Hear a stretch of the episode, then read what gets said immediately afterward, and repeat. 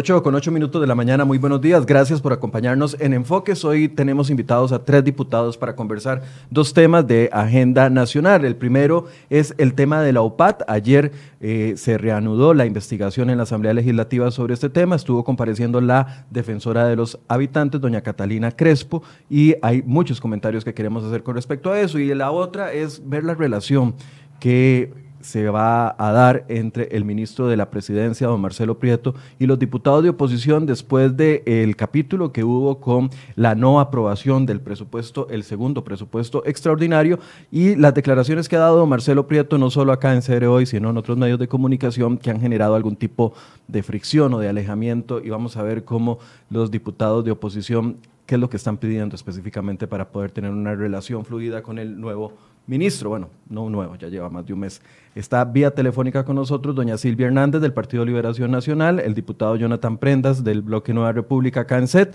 y también la diputada María Inés Solís, que le doy la bienvenida. Doña María Inés, buenos días de la Unidad Social Cristiana. Muchísimas gracias, Michael. Un gusto estar nuevamente aquí en Ceregó y un saludo también a mis compañeros, eh, doña Silvia Hernández y don Jonathan, eh, que para mí siempre es un gusto poder compartir con ellos eh, este tipo de programas que nos enriquecen tantísimo, además como oposición, que tratamos de, comunicarnos y hacer el trabajo en conjunto. Don Jonathan, buenos días. Buenos días, Michael Inés y Silvia, que está por vía telefónica, y a todos los que nos siguen por las diferentes plataformas de Serie Hoy. Eh, pues sí, es un tema bastante importante, ambos. No solo el de Lopat, que no está muerta, más bien está muy viva y sigue cada vez más, da más que hablar, ¿verdad? Y se está eh, generando la versión 2.0, 3.0 y van perfeccionando eh, la forma en que despidan a todos los costarricenses, porque lo siguen haciendo. Y el tema de don Marcelo Prieto, que usted decía que no es nuevo, pero parece nuevo. Sí. Por todo lo que dice, parece que es nuevo, toda esta arena política. Y desconocimiento total de cómo funciona la economía del país. Doña Silvia Hernández, buenos días. Buenos días, Michael, y un saludo desde luego a mis compañeros diputados, doña Marínez, don Jonathan, y a todas las personas que nos acompañan desde las diferentes plataformas esta mañana. Eh, muy honrada, otra vez, de poder participar, creo yo, con un tema que, como lo señalan, reviste y continúa teniendo una enorme relevancia en el tema de la transparencia y rendición de cuentas de nuestra sociedad. Eh, vamos a empezar con el tema de la OPAD, porque ayer finalmente se eh, reanuda esta investigación con una comparecencia que eh, dejó mucho de qué hablar. Vamos a escuchar las conclusiones que dio la defensora para que sea nuestro punto de partida de esta conversación. La defensora compareció ayer ante los diputados. Les recuerdo, les quiero contar más bien de que a esta conversación también estuvo invitada la diputada Carolina Hidalgo del Partido Acción Ciudadana, pero rechazó la invitación. Por eso no vamos a tener la versión del Partido Acción Ciudadana. No sé si tenemos la inserción lista, ya casi. Tal vez, doña Silvia, háganos una introducción de lo que sucedió ayer.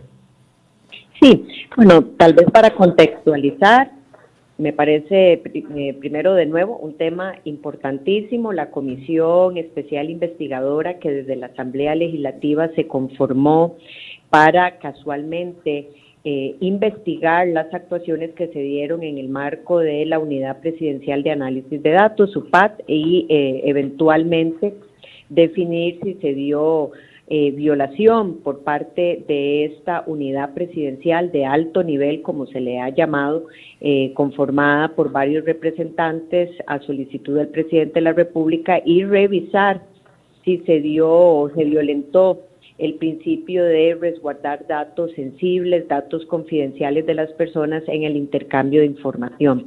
Debo señalar que el día de ayer la defensora de los habitantes participó, en una sesión eh, después de que se retomó, después de un impasse en donde todas las comisiones se habían em, cerrado por el marco de la pandemia o no estaban funcionando, el día de ayer se da.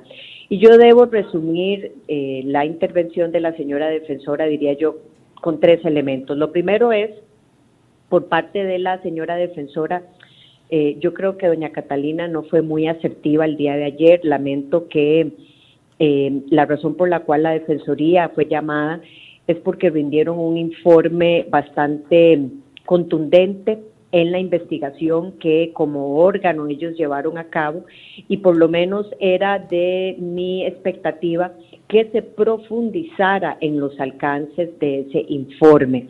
Eh, se hubo una serie de cuestionamientos o consultas eh, a la señora defensora en el marco, diría yo, de lo que ha eh, sucedido de forma muy reciente con la desaparición de una parte del audio que se utilizó del respaldo y bueno, yo debo señalar ahí muy rápidamente, como ya lo he indicado, que es muy lamentable que se tenga que eh, dar esa desaparición o por lo menos inexistencia de una parte del audio que se utiliza como respaldo. Sin embargo, insisto, a mi parecer tiene que eh, tener las deben ser las instancias propias del Ministerio Público que señale si eso fue por un error técnico o humano fue humano, si fue adrede o no. Y me parece que eh, eso debe de proceder, no tengo duda en ello. Sin embargo, insisto, yo pretendía que, o por lo menos es mi sentir, que la comisión, cuando llamó a doña Catalina, la intención era que ella se refiriera a ese informe como tal. Yo lamento que muchas de las consultas eh, circularan alrededor del tema, de temas operativos o preparatorios a la sesión que se dio con el señor presidente de la República y su equipo de trabajo y no sobre el informe. Por eso siento que doña Catalina realmente no hizo una función muy asertiva el día de ayer y por el contrario eh, surgieron algunos planteamientos eh, que estaban inclusive ausentes de la discusión como señalamientos que ella hizo de personas que en principio se acercaron a la Defensoría de los Habitantes y que se envía algún mensaje de de que el acercamiento de esas personas era con la intención eventualmente de disuadir eh, la redacción contundente ah. o no que haya tenido el informe que dio la Defensoría. Diputada Hernández, ahí, quería hacer una pausa, perdón que la interrumpa.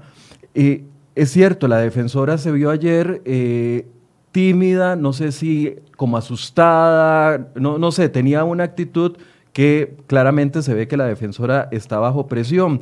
Lo que ella revela, y se lo pregunto a los tres diputados, lo que ella revela ayer de que recibió una visita de eh, Daniel Soleil de la DIS eh, el 20 de mayo, que previo eh, o posterior antes de que se hiciera la investigación en, la asamblea en casa presidencial fue llamada por el presidente, por el ministro de la presidencia, o sea, esto les deja a ustedes ver de que ese informe y claramente la pérdida inexplicable de dos audios no les deja ver a ustedes como, como una sombra de presiones sobre la, señora defensora para que este informe acomode lugar no salga afectando a Casa Presidencial? Se lo pregunto a Jonathan primero.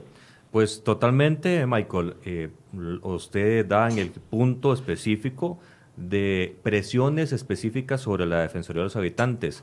Eh, vamos por partes. Usted habla de la pérdida de dos audios. Unos, uno, puedo entender que puede ser un error. Dos, ya no es casualidad. Significa que hubo pues influencia para que se perdiera eh, ese, ese extracto donde casualmente hablaba el presidente de la República durante la sesión de trabajo con la Defensora de los Habitantes. Eso es preocupante porque se demuestra que la OPAD está presente y estuvo presente en el manejo de, esos dos audios. Número dos, el que un personero de la DIS estuviera en la Defensoría, primero la defensora diciendo que llegó sin avisar y después el eh, la DIS y Casa Presidencial diciendo que fue que lo invitaron, indistintamente cómo llegó, es la DIS.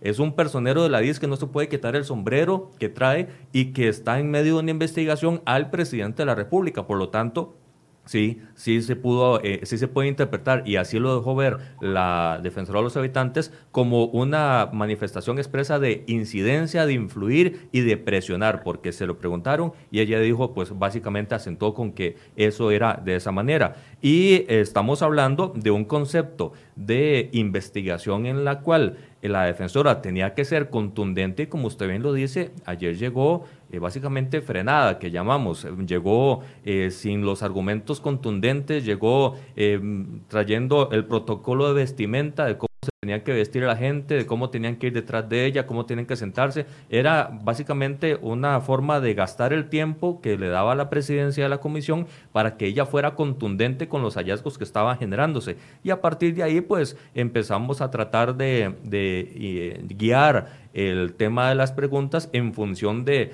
volvernos al punto específico. fue o no la OPAD creada por el presidente, fue o no eh, la posibilidad de que la OPAD, los miembros de la OPAD, tuvieran acceso ilimitado a bases de datos y que lo siguen teniendo en este momento, fue o no expreso el que el decreto ejecutivo fuera inconstitucional y que lo firmaran y que eso generara un delito y por ahí intentamos pues gestar eh, nuestras argumentación de los diputados de oposición. En cambio, eh, la operación en barre que hizo el Partido de Acción Ciudadana con sus diputados presentes fue más que evidente que lo que querían era eh, desviar la atención del punto focal en donde, por ejemplo, la, la defensora de los habitantes expresa contundentemente de que hay una credencial que se le da solo a ciertas personas en este país para tener acceso ilimitado a lo que dice y lo que tiene en bases de datos el registro de la propiedad y el presidente se la dio a uno de los miembros de la OPAD. Es decir, la OPAD sí tenía acceso ilimitado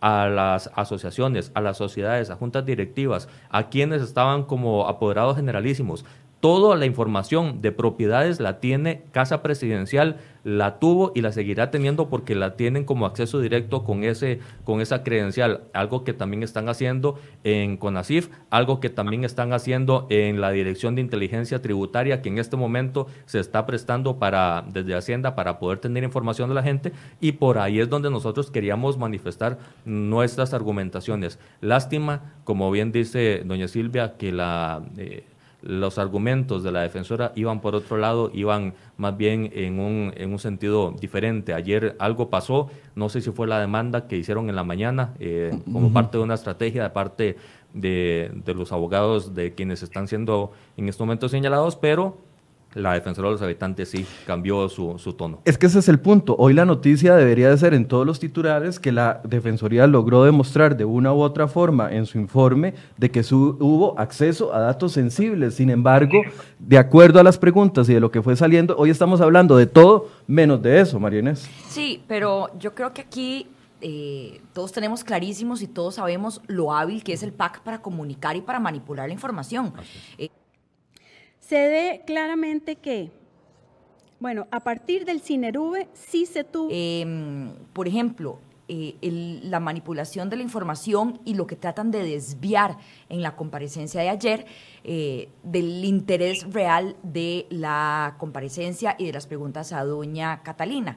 Por ejemplo, ¿qué tiene que ver si Rodolfo Pisa está o si Rodolfo Pisa no está en esto. Yo creo que ya está clarísimo que Rodolfo Pisa no tenía nada que ver en esto. Yo creo que ya está clarísimo que el primer decreto en el que apareció de un borrador de Rodolfo Pisa no tenía, pero ni siquiera un poquito de parecido a lo que se convirtió la UPAD. Y lo que tratan de hacer aquí es la operación en barre, pero además generar los elementos distractores.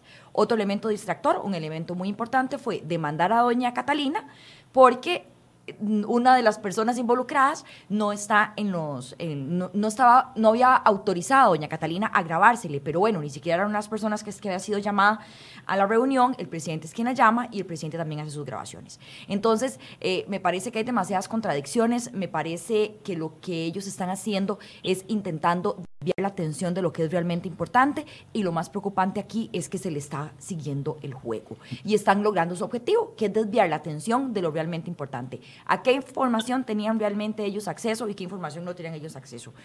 El decreto, por supuesto, inconstitucional, por eso don Víctor Morales ya no está en la presidencia de la República, ya está de vuelta como eh, diputado y eh, pues también por eso... Eh, siguen este montón de dudas y de necesidades de esclarecer información que simplemente están quedando en el olvido y están quedando atrás gracias a esa manipulación de la información y a los cuales lastimosamente ayer se les siguió el juego. Doña Silvia.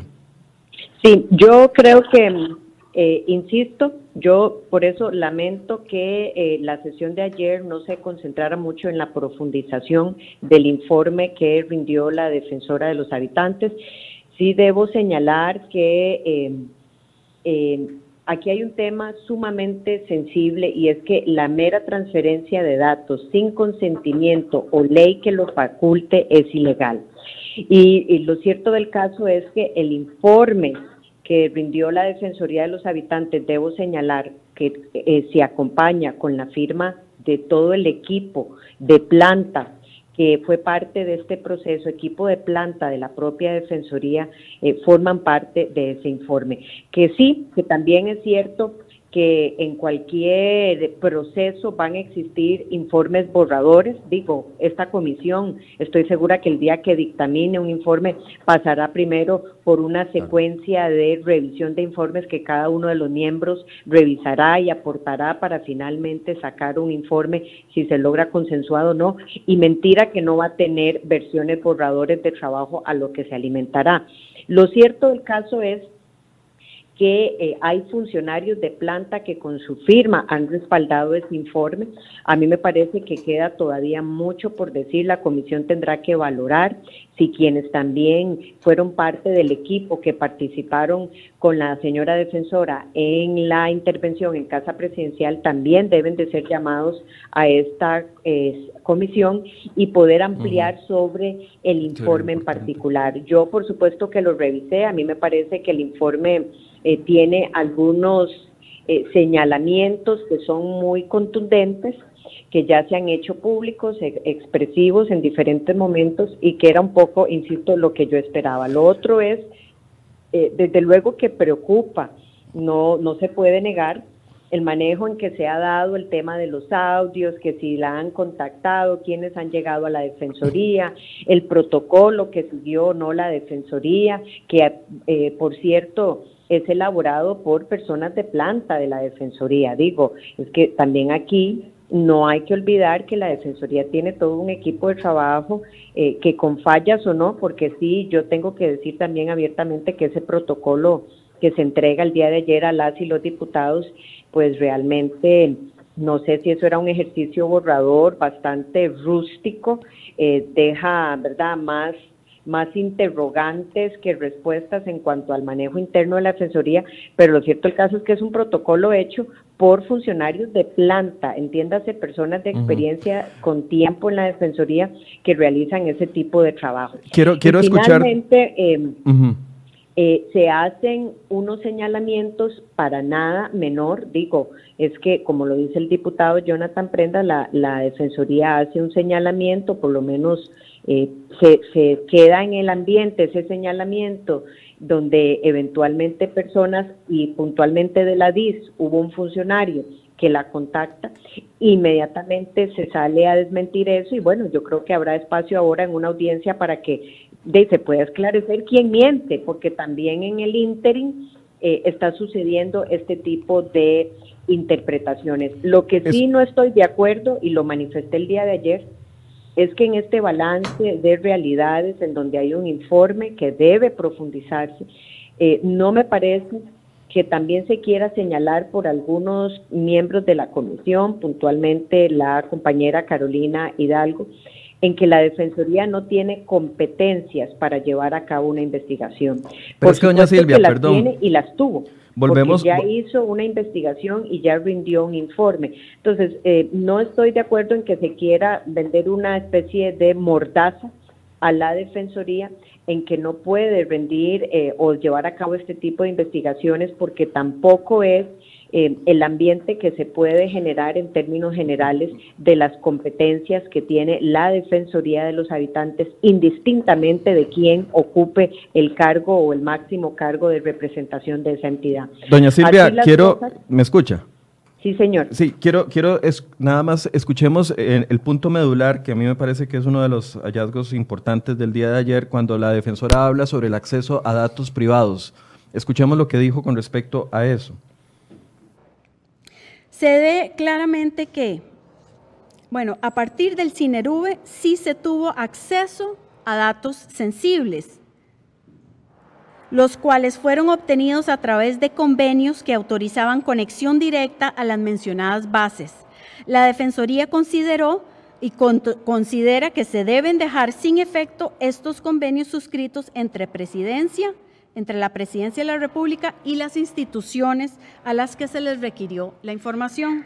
En el punto número dos, en cuanto al decreto, la, eh, Defensoría de los Habitantes indicó que el decreto era contrario al ordenamiento jurídico al no cumplir, con el procedimiento, ya que careció de estudios técnicos y consulta experta en la materia.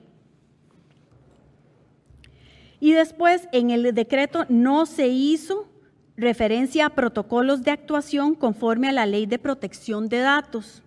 Y finalmente, el artículo 7 del decreto tenía importantes roces de legalidad y constitucionalidad que lo hacían improcedente técnica y jurídicamente.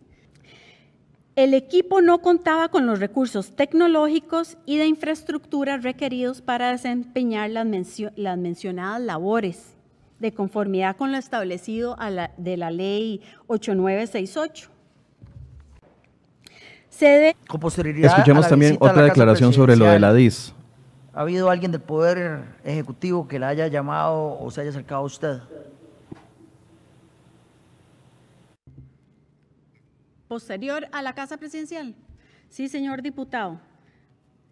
Tuve el 28 de febrero, tuve dos llamadas. Una del presidente de Limas, diciendo que estaba en desacuerdo de lo que yo había dicho en la conferencia de prensa, que si yo iba a rectificar, yo le dije que eh, los, los datos que yo había dado eran correctos y que si él necesitaba que él lo podía aclarar desde Limas.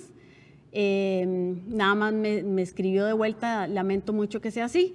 Y recibí otra llamada del embajador de Costa Rica en Guatemala, que tengo entendido no sé en qué, en qué puesto trabajaba antes, a decirme que él había trabajado con este sistema, con estos datos, eh, y que los datos, que ellos no había una conexión entre Cinerube y el EDUS. Eso es lo que recuerdo de, de las conversaciones. Después de que la Fiscalía tomó cartas en el asunto, ¿alguien del Poder Ejecutivo la contactó a usted? Sí, eh, señor diputado, y disculpe, me faltó otra, otra visita que no la había mencionado. Eh, el 20 de, mayo llegó un funcionario de la DIS a la Defensoría de los Habitantes. Ah, mm, estuvo ahí como una hora, eh, siempre yo estuve acompañada, acompañada de la defensora adjunta y habló de varios temas mencionó la UPAD y me habló sobre el tema, según, según recuerdo e, esa, esa conversación, me habló del tema del SART. Bien, esas son las dos declaraciones que quería que escucháramos.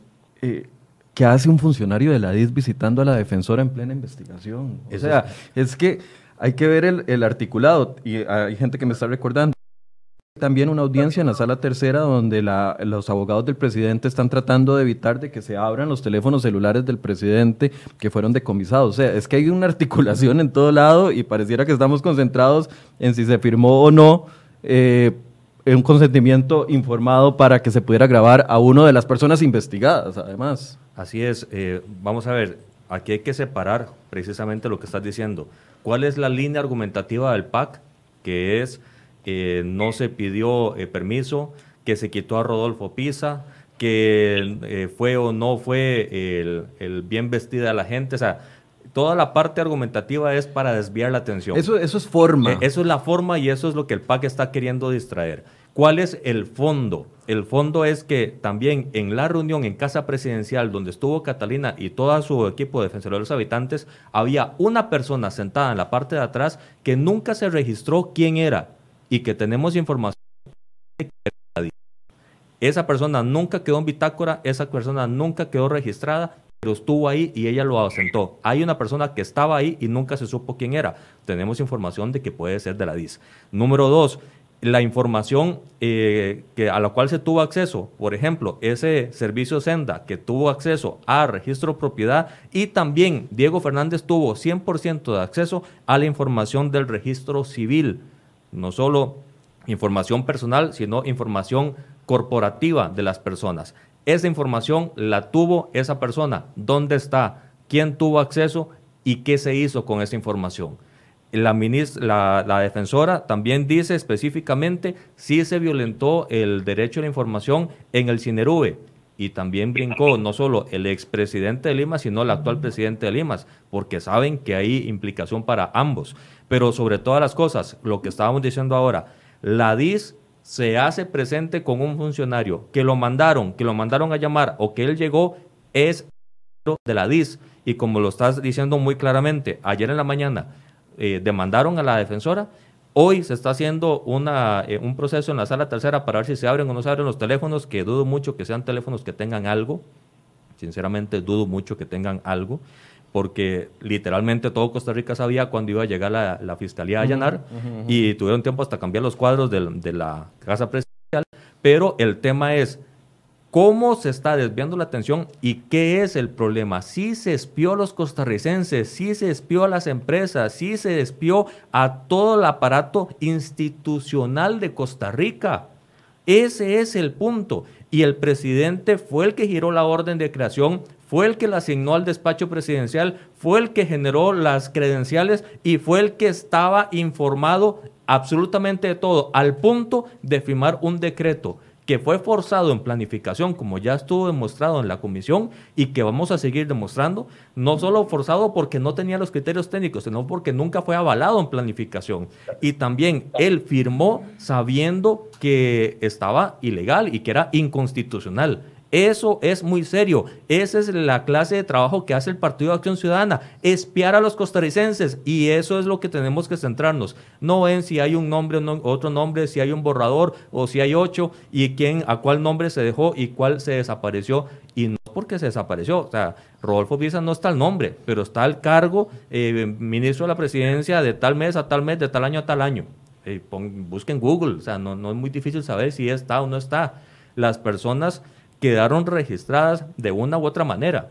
Como bien decía Silvia, el asunto no es ese, el asunto es la contundencia de un informe de la Defensoría que en este momento están intentando desacreditar al punto de decirle que la defensora no tiene la capacidad para ir y llevar adelante investigación de este, de este talante. Me parece que es muy propio del Partido de Acción Ciudadana, muy propio de una organización totalitaria que intenta esconder y borrar pruebas, como borraron eh, audios, casualmente la misma porción de audio en ambos teléfonos.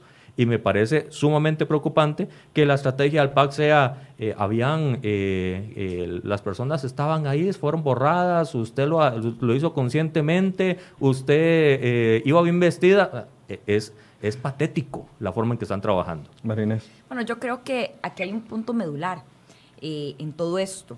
Eh, salió gracias al decreto, eso lo... perdón, doña Silvia, tiene que cortar, ¿verdad? Ya se tiene que retirar. Eh, sí, sí, tal vez solo, si me permiten. Muchas gracias. Solo para señalar, insisto, este es un informe haciendo referencia a lo que fue la comparecencia de ayer y vendrán otros, otros temas, este fue un informe firmado por siete representantes de la Defensoría, incluyendo la defensora de los habitantes, de los cuales seis eh, son funcionarios de planta. Yo no descarto, como presidenta de la comisión, que parte de los firmantes o los demás tengan que participar en esta comisión bajo la fe del juramento y eh, indicar la información que está en el informe en razón de que no hubo posibilidad de ampliar sobre un informe que a mi juicio es contundente. Dicho eso, eh, a mí me parece que eh, lo cierto del caso es que ha habido una serie de elementos de que si eran tres borradores, cinco, ocho borradores, que si había un audio solo de la primera parte de la sesión, qué pasó si hay otro audio cuando se reunieron con los asesores. Digo, ahí también se le ha pedido a la señora defensora copia certificada del expediente completo porque también de, nos vamos enterando poco a poco de cosas que han girado a lo largo del expediente. El decreto puntualmente se eh, es claro que tuvo eh, una salida en donde nunca contó con el visto bueno del Ministerio de Planificación. Es más, y peor aún, se puso entre los considerandos del decreto que tenía el visto bueno del Ministerio de Planificación. Eso es falso y ya se comprobó en las primeras audiencias. En, en, otras palabras, se mintió para sacar un decreto, justificar la salida de ese decreto y eso es lo que ha dado consecuencia a muchas de las renuncias que antes de inclusive ir avanzando en la comisión, ya el gobierno de la República tuvo que tomar cartas en el asunto, la renuncia del ministro de la Presidencia, dos viceministros, tan solo iniciando el proceso investigativo. Yo concluyo señalando que los señalamientos que se hicieron el día de ayer en forma muy eh, precisa. La comisión eh, aprobó mociones para que las personas puedan también rendir cuentas de cosas eh, o insinuaciones muy serias que se van a corroborar, que nos, nos señala la señora defensora en el proceso y que permiten visibilizar una eventual, eh, un eventual vicio de cómo se debe llevar a cabo un informe que, repito, tiene firmas de funcionarios de planta que respaldan lo que ahí está dicho. Así las cosas, yo no me yo por lo menos creo que Lamento que ayer haya sido una sesión que se concentró mucho en fases operativas o preparatorias y eh, no se ha profundizado en los alcances propios de ese informe. Muchas gracias a doña Silvia Hernández, diputada del Partido Liberación Nacional. Marina Espeto. Sí, muchas gracias. Disculpe la interrupción. No, no se preocupe. Em, yo, mm, además de lo que comentan, me parece que es importante tomar en consideración varios aspectos. Eh, las incongruencias eh, empecemos por las incongruencias a lo interno del Ministerio de la Presidencia. Existe un departamento de leyes y decretos, el cual nunca siquiera fue consultado de ese decreto, con una unidad paralela, la unidad legal, ¿recuerdan el nombre? La, la unidad de la que Luis eh, la dirección legal. Salazar, la, sí, pero que no era la eh, lo, que es la unidad de leyes y decretos, por donde debía haber pasado un decreto antes de ser firmado. Eh, de igual manera, eh, lo que le costó también el puesto al viceministro de Planificación, puesto que este decreto pasó por encima de la autorización de la ministra, siendo el ministro quien lo estuviera firmando, y así sucesivamente un montón de incongruencias a lo interno de quién firmó, quién no firmó, quién había autorizado, quién estaba a favor y quién estaba en contra de este decreto. Entonces, sí, es una lástima que el día de ayer eh, no se pudiera entrar más a fondo sobre los temas importantes eh, del, decreto y de la creación de la UPAD, eh, muy estratégicamente por parte del PAC, lograr que la atención se desviara a temas secundarios y no al tema medular que era este, y además desacreditar la figura de doña Catalina. Eh, me parece que eso fue un trabajo muy bien planificado de parte del gobierno, de la fracción de gobierno. Necesitaban tener a doña Catalina desacreditada, puesto que uno de, uno de los factores importantes dentro de esa investigación es la figura de la señora. Y es desacreditar no solo la figura de la defensora, que si hizo mal o buen trabajo, cada quien tendrá su propia opinión, pero es que e, es en un contexto donde se han perdido audios, donde la información no fluyó y ahora tenemos este componente. Si usted, la, si usted está investigando algo y la visita Daniel Soleil de la DIS, o sea, eso significa algo. O sea, hay que ser muy ciego para decir que eso no significa absolutamente Sí, además eh, es, un tema que ya está en la fiscalía, ¿verdad? Donde la fiscalía está investigando y es un cuidado que el gobierno y la DIS debería estar teniendo. Eh, no sabemos a qué tipo de presiones se está viendo eh, ahorita sometida. sometida a doña Catalina, ¿verdad? Eh, que es parte de lo que conversábamos ahora, que fue lo que previamente le pudo haber sucedido ayer, antes inclusive de haber llegado a eso por ejemplo, la demanda eh, sobre eh, si pidió o no pidió permiso para grabar un audio a una de las personas que están ahí sentadas. Entonces, posiblemente tampoco le pidió permiso a la persona esta que parece ser de la DIS, que estuvo eh, presente siempre sin estar registrada, entonces por ahí puede aparecer cualquier denuncia en cualquier momento. Entonces, hay muchísima manipulación de la información, hay muchísimo interés de desviar la atención sobre lo que es realmente importante. Eh, el PAC es muy hábil haciendo esto y lo está haciendo muy bien y es nuestro trabajo de dar un paso adelante y hacer que eh, este tipo de manipulaciones no se den en comisión para que podamos ir aclarando lo que nos interesa aclarar. Eh, Michael, verás que no es desconfianza, pero yo pediría también, y lo vamos a pedir, una plantilla de la DIS porque me están avisando que es posible que ni siquiera esté en planilla don Daniel Soleil. Entonces habría que confirmar eso. De si está o no está en planilla y si no está en planilla, porque sale presidencia a desmentir que un funcionario de ellos estuvo en la defensa de los habitantes. Ah, hay que ver si a ustedes los diputados se lo dan, porque la información de la DIS es clásica y clasificada en este país y uno no tiene acceso a, nada de, lo, de, la DIS. De la DIS. Por supuesto que sí. Eh, quiero tocar otro tema con ustedes. Obviamente el tema del OPAD lo vamos a seguir tocando. Sé que tienen plenario hoy a las 9 y 15 de la mañana, entonces tienen que retirarse pronto, pero no quiero dejar por fuera las declaraciones que ha dado en las últimas horas el ministro de la Presidencia y la relación que tienen con ustedes, porque cuando ustedes le rechazan el presupuesto la semana anterior eh, por el tema de falta de recorte de gastos, claramente saltan y entonces los tratan de acusar a ustedes de que es un tema de que no quieren darles bonos proteger a las personas. Y esto genera fricciones en una oposición que necesita estar coordinada con el gobierno y el gobierno necesita estar coordinado con ustedes. Sí, Michael, eh, aquí lo que pasa es que el gobierno está tratando de culpar a la oposición del no trabajo que ellos hacen, porque ni siquiera puedo decir del mal trabajo, porque es que ni siquiera están haciendo el trabajo.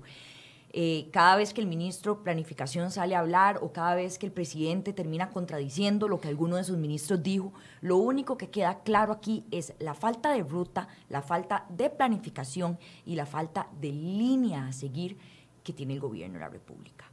No tienen idea de qué van a hacer para solucionar el problema económico de la crisis. Lo están viendo como un problema menor, el cual no es un problema menor, es tan grande como el problema de salubridad.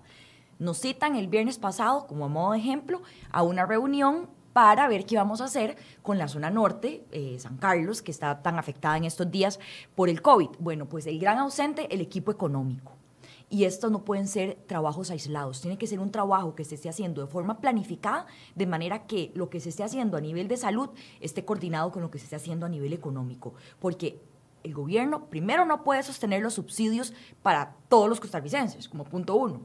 Como punto dos, el gobierno no tiene la capacidad para sostener los subsidios que ellos pretenden sostener por el tiempo que pretenden hacerlo. Y como punto tres, a la gente hay que darle trabajo, porque si no la gente se va a morir de hambre.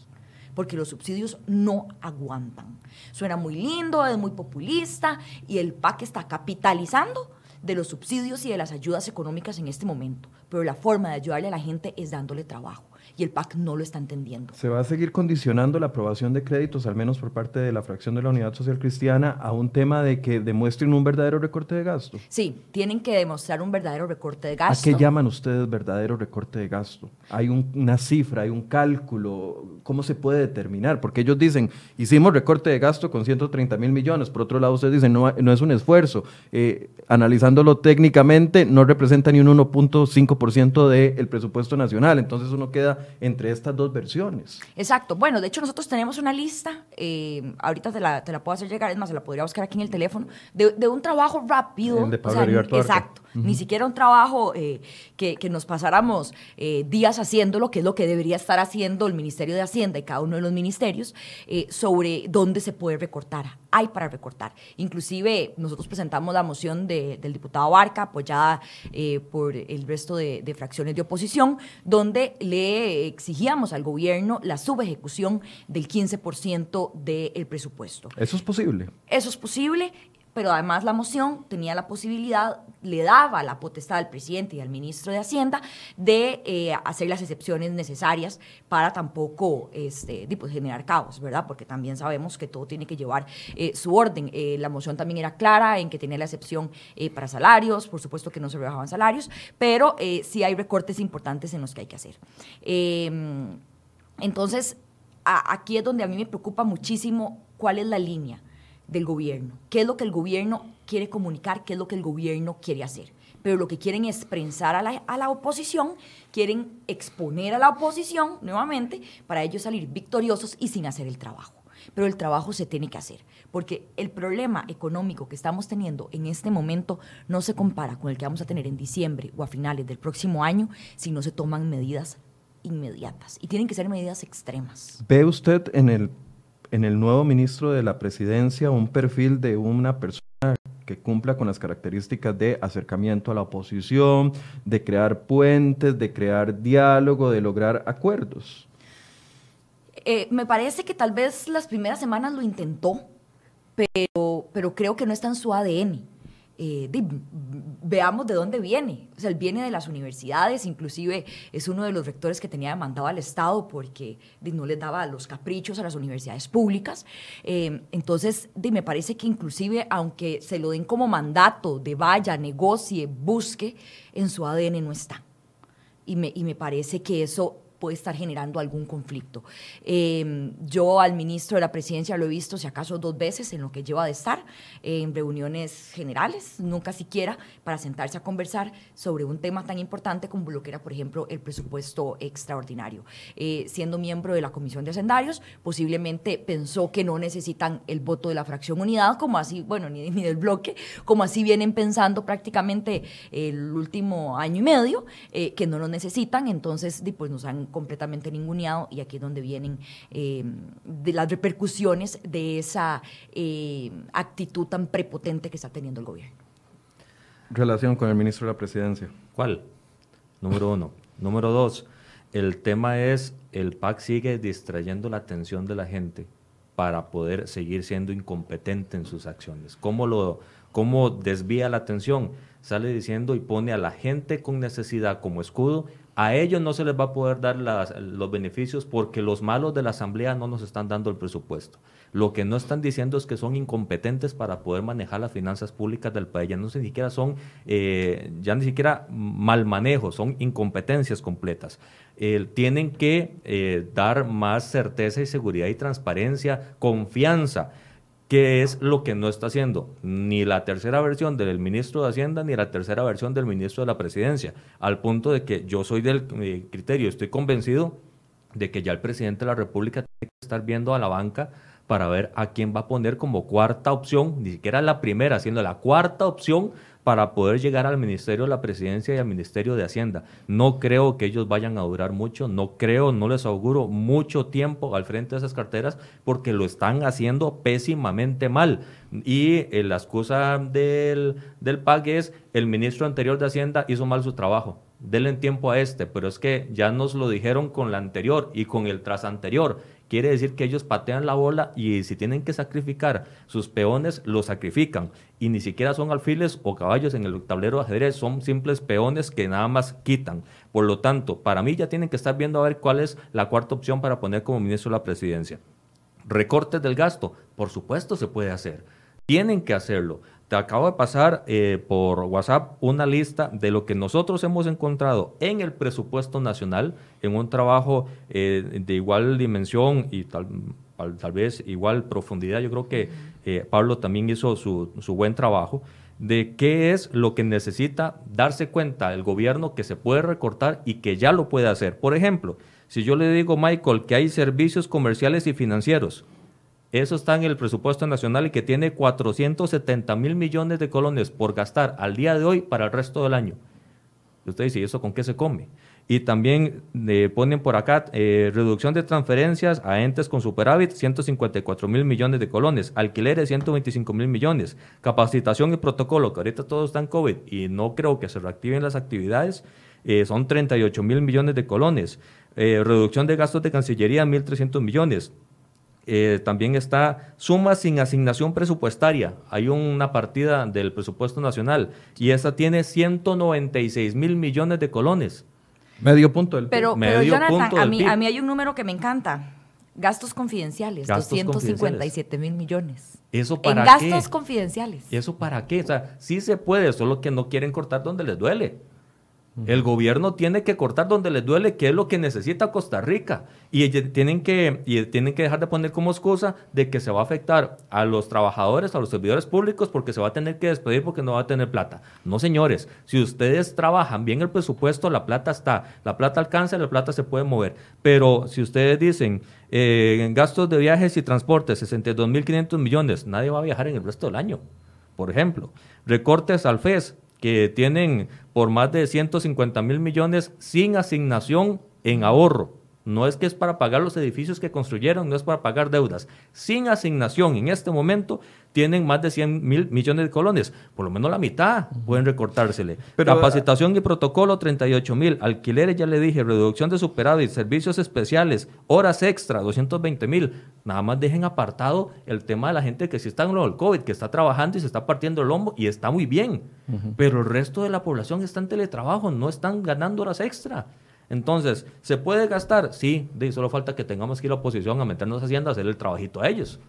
Eh, yo sospecho que no quieren rebajar gastos en muchas partidas porque si no el próximo año ustedes cuando les vayan a aprobar el presupuesto del 2021 2021. 2021, entonces se va el país nos vamos a dar cuenta que hay un montón de gastos que se presupuestan que no son necesarios Por y supuesto. eventualmente no van a creer. Por supuesto. Yo sé que se tienen que ir y no nos dio tiempo de poder abordar, pero le voy a dar un par de minutos a cada uno para una conclusión y, y prometo invitarlos tanto para abordar más el tema de la UPAD y también el tema del recorte de gasto público, Marinés. Bueno, muchísimas gracias, Michael. Eh, yo creo que aquí lo más importante es el trabajo que estamos haciendo a nivel de responsabilidad fiscal. Si bien es cierto, estamos en una emergencia sanitaria, el tema fiscal sigue siendo una emergencia nacional. Eh, es un tema que no es nuevo, ya venimos en este eh, problema desde hace mm, varios años. Eh, yo podría decir sin ningún miedo que desde hace seis años que el PAC está en el gobierno, tenemos que atacar esta gran peste y esta gran enfermedad que tenemos, que es nuestro problema fiscal, y el gobierno está haciendo caso omiso, amparándose actualmente en la crisis sanitaria. Pero nosotros, yo, María Inés Solís, como oposición, estaré atenta a que este tema salga resuelto en los dos años que nos queda en la Asamblea Legislativa, porque es un tema de responsabilidad constitucional que los costarricenses me han designado.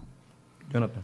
En Nueva República tenemos sumamente claro que Costa Rica necesita más trabajo, más oportunidad para emprender y producir y menos impuestos, porque los que hay se están eh, no solo cobrando mal, sino que no se están invirtiendo de la mejor manera.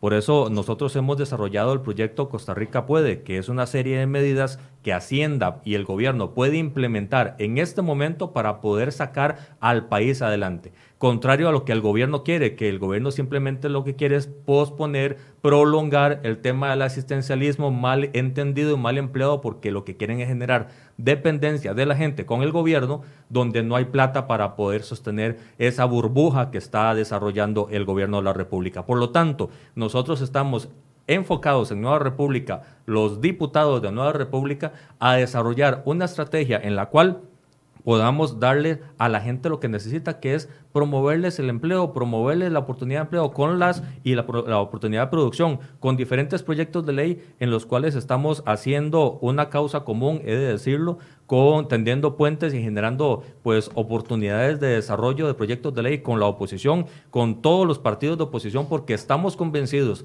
que si la oposición, donde está Nueva República y está muy bien plantado como oposición, no sacamos este barco adelante, eh, los seis años del gobierno PAC, que se van a hacer ocho, lamentablemente, eh, va a generar un caos en Costa Rica que va a terminar con la confianza de las calificadoras de, eh, de riesgo, que un logro de este gobierno es que las tres más importantes eh, ya nos pusieron en la misma calificación internacional requete mala, y eso es un logro del Partido de Acción Ciudadana por su negligencia y por su incompetencia. Por lo tanto, estamos trabajando en función de lograrlo, estamos presionando al gobierno para que haga recortes si es que quiere más presupuestos extraordinarios y sabiendo dándole la noticia al gobierno que en el presupuesto 2021 vamos a ir muy bien eh, enfocados con la lupa y con las tijeras para encontrar toda esta línea de presupuestos superfluos que no le ayudan a Costa Rica en nada y que le generan mucho beneficio a los intereses del gobierno para que sepan que sí se puede recortar las cosas. Muchas gracias a los diputados Marinés Solís del Partido Unidad Social Cristiana, Jonathan Prendas del Bloque Nueva República y doña Silvia Hernández del Partido Liberación Nacional. Vamos a habilitar más espacios. Los diputados ya están casi con, corriendo en este momento, así que los dejo. Muchas gracias por su compañía y mañana eh, tenemos otro eh, programa de enfoques a partir de las 8 de la mañana. Y les recuerdo que invitamos a Carolina Hidalgo del Partido Acción Ciudadana. Rechazó la invitación y hace una semana hemos invitado a Enrique Sánchez, jefe de fracción, para hablar también de la relación con los diputados y también rechazaron la eh, invitación. Gracias por su compañía.